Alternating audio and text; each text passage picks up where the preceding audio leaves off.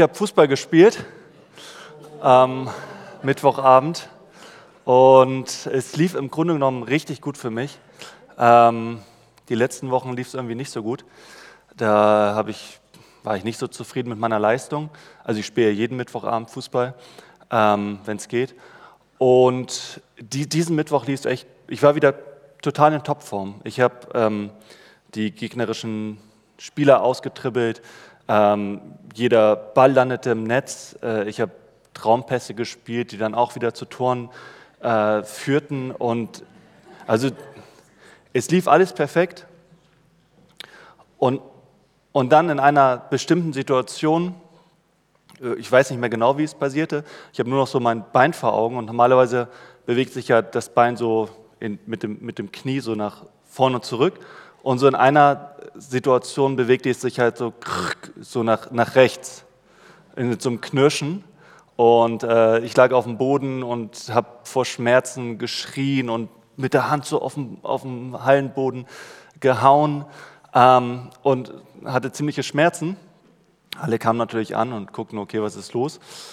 Und dann ähm, nach ein paar Minuten wurden die Schmerzen so ein bisschen weniger und ich habe gedacht, okay, stehe ich mal wieder auf und versuche wieder zu gehen, nicht, damit sich, nicht, nicht, dass sich ein Bluterguss bildet. Und außerdem hatte ich auch, auf, auch Bock auf Fußball. Und ähm, dann, dann tue ich zwei Schritte und wieder, wieder knickt das Bein, das Knie so weg. Und dann bin ich natürlich liegen geblieben und dann kamen zwei andere Spieler und haben mich so genommen und irgendwie vom Feld runtergetragen. Ähm, ja, und dann halt wieder dieser Schmerz. Und wie gesagt, das, das Ganze passierte genau in dem Moment, wo ich eigentlich gerade hier war. Also leistungsmäßig war ich hier, ich war in Topform, ich habe toll gespielt und ich dachte so, yeah, Fußball. Und da sind wir schon, schon direkt bei, bei Josef, weil Josef, der kommt ja in etliche solcher Situationen, wo, er, wo es gerade richtig gut für ihn lief.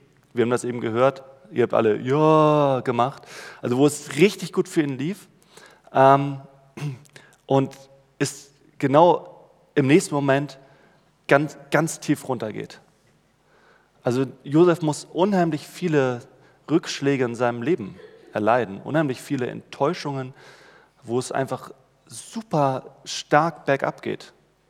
Wir haben das eben gehört, das passiert schon direkt am Anfang seines Lebens. Er wächst auf in einer mit, mit elf Brüdern, ist der Lieblingssohn seines Vaters, wird verhätschelt und ähm, kriegt einige, einige Privilegien und, und, und dann passiert etwas total Doofes und, und er stürzt ganz, ganz tief herab und ist im nächsten Moment Sklave. Er, er muss seine, seine, seine kompletten Sicherheiten muss er hinter sich lassen. Er, er verliert seine Familie, er verliert ähm, also sein Land, er verliert sein, seine ganze Identität verliert er. Mit einmal ist er Sklave und ähm, er stürzt ganz, ganz tief herab. Und dann geht es wieder bergauf.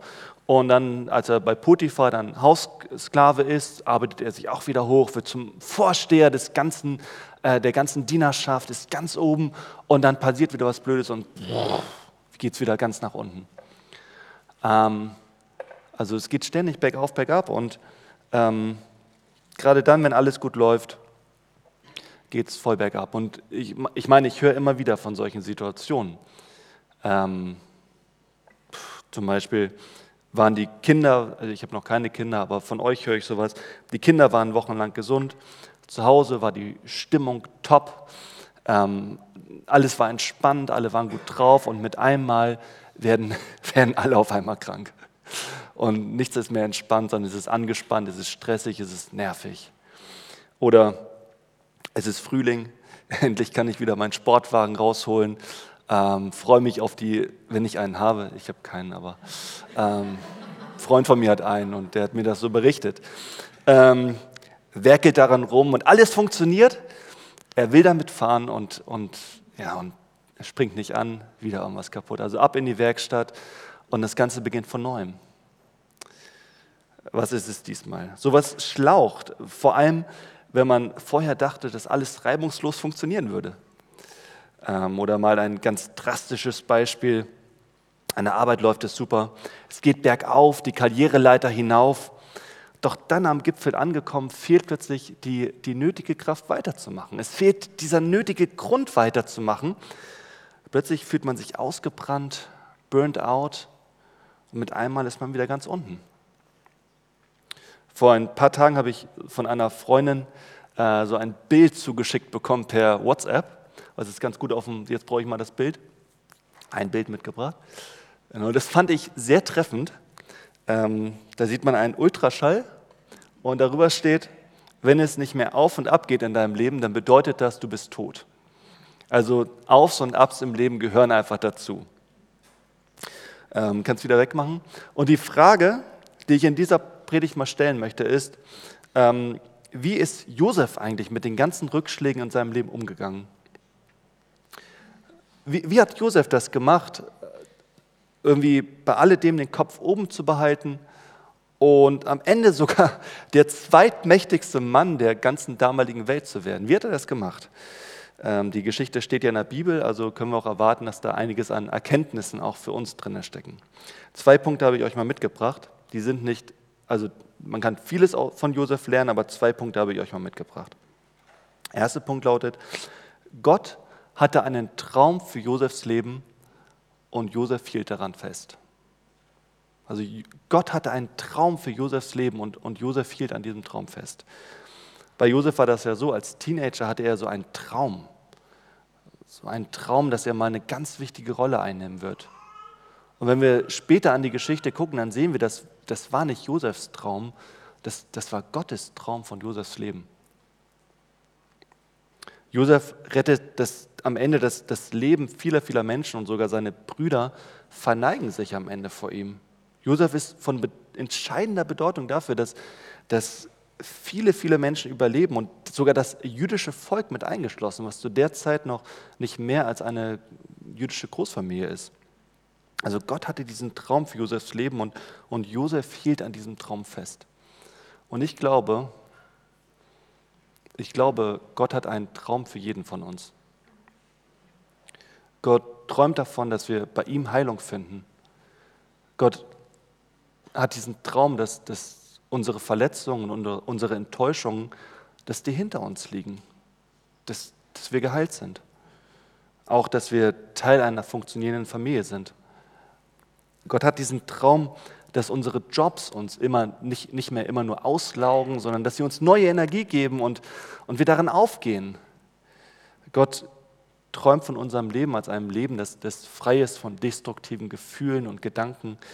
Ein Leben, mit dem wir zufrieden sein können, weil Gott uns die nötige Zufriedenheit und Dankbarkeit schenkt. Gott träumt davon, dass wir Menschen sind, die sich über alle Maßen geliebt fühlen und nicht das Gefühl haben, sich, sich und anderen ständig irgendwie immer wieder was Neues beweisen zu müssen.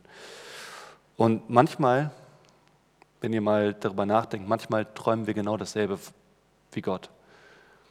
Und ich glaube, Gott will, dass wir bei ihm Erfüllung finden. Und darüber hinaus möchte Gott auch uns, so wie er es bei Josef getan hat, auch uns will Gott große Bedeutung schenken. Für jeden hat er eine wichtige Aufgabe. Ich glaube, jeder von uns hat von Gott individuelle Gaben und Möglichkeiten geschenkt bekommen. Und ich glaube, dass wir diese nicht aus irgendeinem Grund bekommen haben, sondern damit Gott durch uns seine Träume verwirklichen kann. Seine Träume für uns selbst und für andere Menschen und für diese Welt. Gott ich glaube, Gott will jeden von uns gebrauchen und er, will jeden von euch gebrauchen, irgendwie einen positiven Einfluss im Leben von anderen Menschen zu hinterlassen. Er möchte auch, dass wir positiven Einfluss auf diese Welt ausüben, auf das Leben anderer Menschen, sogar auf zukünftige Generationen.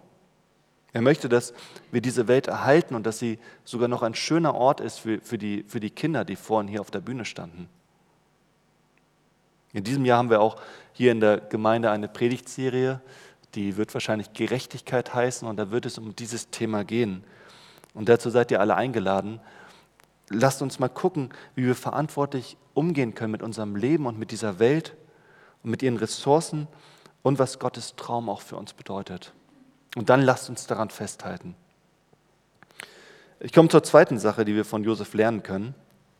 Zweiter Punkt, Josef war niemals allein.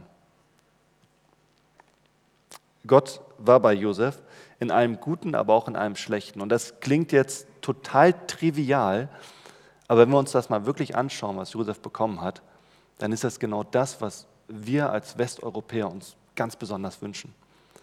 Denn Josef hat Sicherheit bekommen. Josef war sicher in jeder Situation.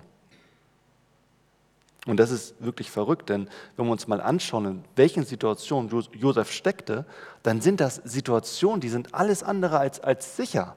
Er wird von seinen Brüdern in ein Erdloch geschmissen, ähm, dann landet er auf dem Sklavenmarkt, später ist er dann auf unbestimmte Zeit im Gefängnis. Das sind alles extrem unsichere Orte. Aber wenn wir uns die Geschichte anschauen, dann, dann sehen wir, in jeder Situation hatte Gott irgendwie seine Finger im Spiel. In jeder Situation stand Gott im Hintergrund und hat die Fäden gezogen. Josef verrottet zum Beispiel nicht im Erdloch, sondern im richtigen Moment kommt eine, eine ägyptische Karawane vorbei und kauft Josef als Sklaven. Oder dann auf dem Sklavenmarkt wird Josef nicht für mindere Zwecke verkauft, sondern von einem ehrenwerten, aufrichtigen Mann, dem Potiphar, für gute Zwecke. Und ähm, als in Potiphas Haus etwas ganz gewaltig schief läuft, da wird Josef nicht erhängt, sondern äh, landet nur im Gefängnis. Ständig hat Josef Glück im Unglück und ständig hat, hat Gott irgendwie die Hände im Spiel. Ständig zieht Gott im Hintergrund irgendwie, irgendwie die, die Fäden. Wir können sehen, Gott ist am Werk und, und Gott passt auf. Und ich glaube, Gott tut dasselbe auch bei uns. Ich glaube, Gott macht dasselbe auch auch in unserem Leben. Ich persönlich habe das erst vor ein paar Tagen erlebt. Ich hatte ja diese ähm, blöde Verletzung, diesen blöden Unf Sportunfall. Und als ich am Mittwochabend im Krankenhaus war, da sagte dann der Arzt, ähm, ja, gehen Sie morgen mal direkt zum Orthopäden und ähm, dann kriegen Sie dort eine Überweisung zum MRT und dann, wenn Sie wieder zu Hause sind, dann telefonieren Sie ein bisschen rum und, äh, und, und schauen, wo sie den nächstmöglichen MRT-Termin bekommen. Habt, habt ihr schon mal probiert, auf eigene Faust einen MRT-Termin zu bekommen? Das kann schon mal ganz schön lange dauern. Also, long story short, am nächsten Tag war ich beim Orthopäden.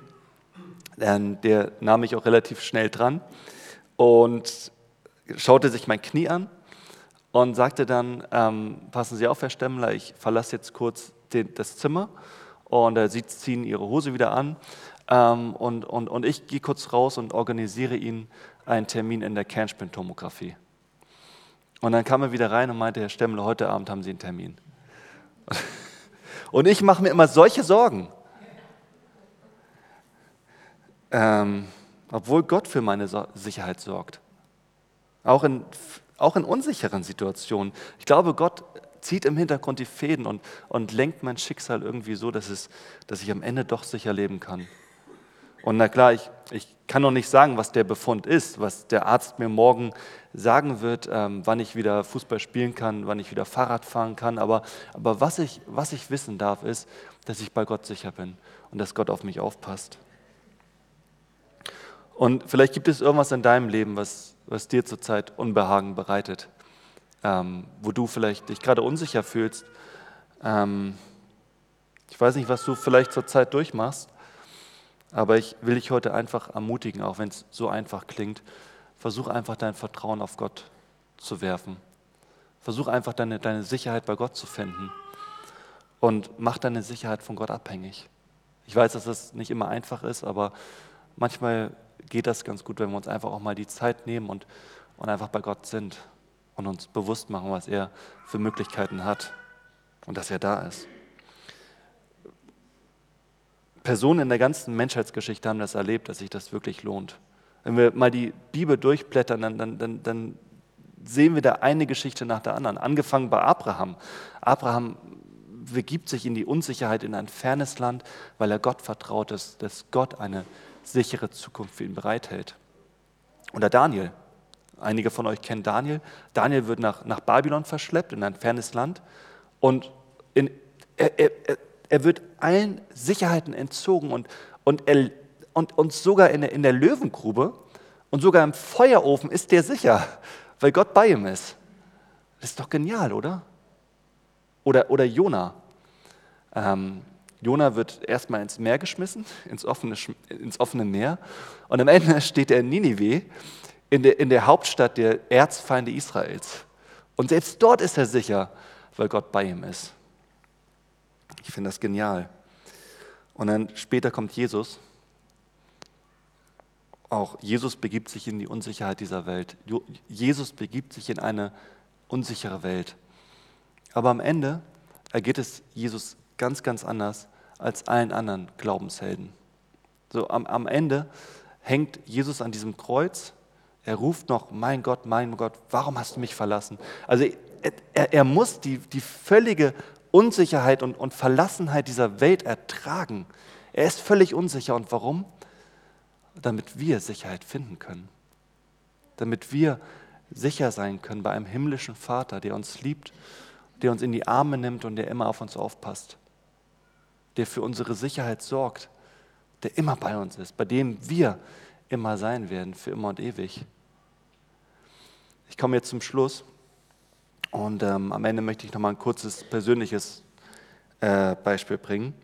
Ähm, normalerweise, wenn ich, wenn ich predige, stehe ich ja hier vorne und laufe auch ein bisschen rum. Ähm, habe keine Jogginghose an, also vielen Dank für euer Verständnis. Ähm, und im Sitzen habe ich halt noch nie gepredigt, hat Jürgen ja eben gesagt. Und ich musste so an meinen Vater denken, meinen verstorbenen Vater.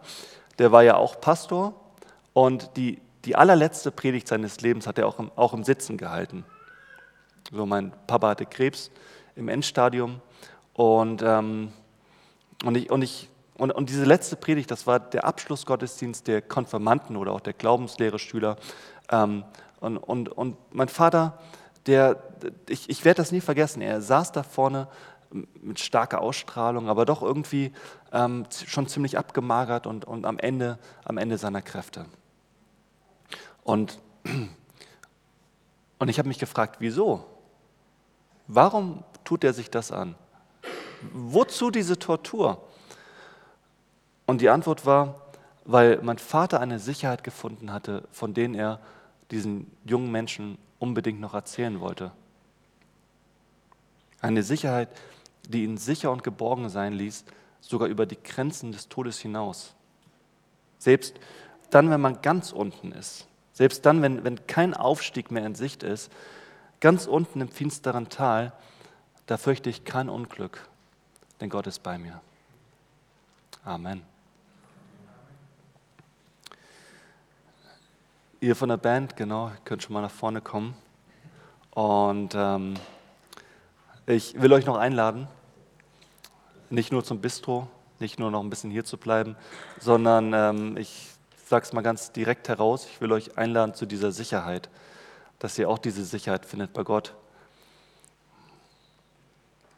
Ich habe das erfahren. Ich habe auch irgendwann mal als junger Mensch gesagt, okay, ich gehe zu auf ein unsicheres Leben, aber, aber, wenn Jesus mit mir geht, dann bin ich sicher. Und vielleicht kennst du diesen Jesus noch nicht. Ähm, ja, aber ich glaube, Jesus gibt es wirklich. Der ist wirklich von den Toten auferstanden und ich glaube, man kann ihn heute noch erleben. Und ich lade dich einfach ein, falls du ihn noch nicht kennengelernt hast, ähm, ja, lerne ihn kennen. Du kannst auch gerne die anderen Leute hier ansprechen, zum Beispiel uns Pastoren, wie das ist mit Jesus und wie man ihn kennenlernen kann und wie man auch diese Sicherheit finden kann.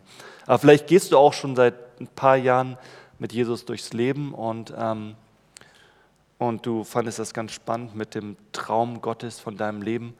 Ähm, Vielleicht ist es jetzt an der Zeit, wieder eine Aufgabe zu finden, die Gott für dich hat, mit der Gott einen positiven Einfluss ausüben will in deinem eigenen Leben und auch im Leben von anderen Menschen. Oder du weißt schon, was dieser Traum ist und brauchst einfach wieder, diesen, diesen, die, die, die, wieder diese Ermutigung, diesen Traum wirklich zu leben. Vielleicht möchtest du aber auch heute sagen, ich will Gott neu vertrauen. Ich will Gott neu vertrauen und meine Sicherheit bei ihm finden. Ähm, vielleicht bist du auch ganz neu hier in diesen Räumen. ganz neu in der EFT. Ähm, ich wünsche mir echt, dass wir als Gemeinde eine Kirche sind, die alle neuen Menschen willkommen heißt. Eine, eine Gemeinde, die ganz herzlich ist. Und wenn du neu hier bist, dann wünsche ich dir echt, dass du diese Erfahrung hier machen kannst. Und komm gerne wieder. Und wenn du diese Erfahrung irgendwie nicht machst, ähm, dann komm gerne auf mich oder Jürgen zu und dann reden wir auch mit den Leuten. Wir haben uns das wirklich vorgenommen, dass wir hier eine Gemeinde sind, die jeden willkommen heißt und die eine Familie ist für jeden, der sich danach sehnt. Amen.